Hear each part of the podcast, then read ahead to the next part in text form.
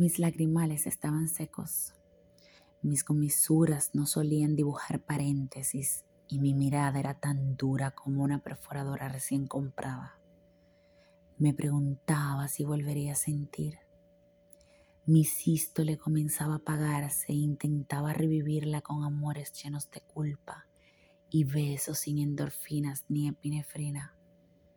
Mi corazón fibrilaba y el cierre de los ciclos lunares caía en picada también mi diástole.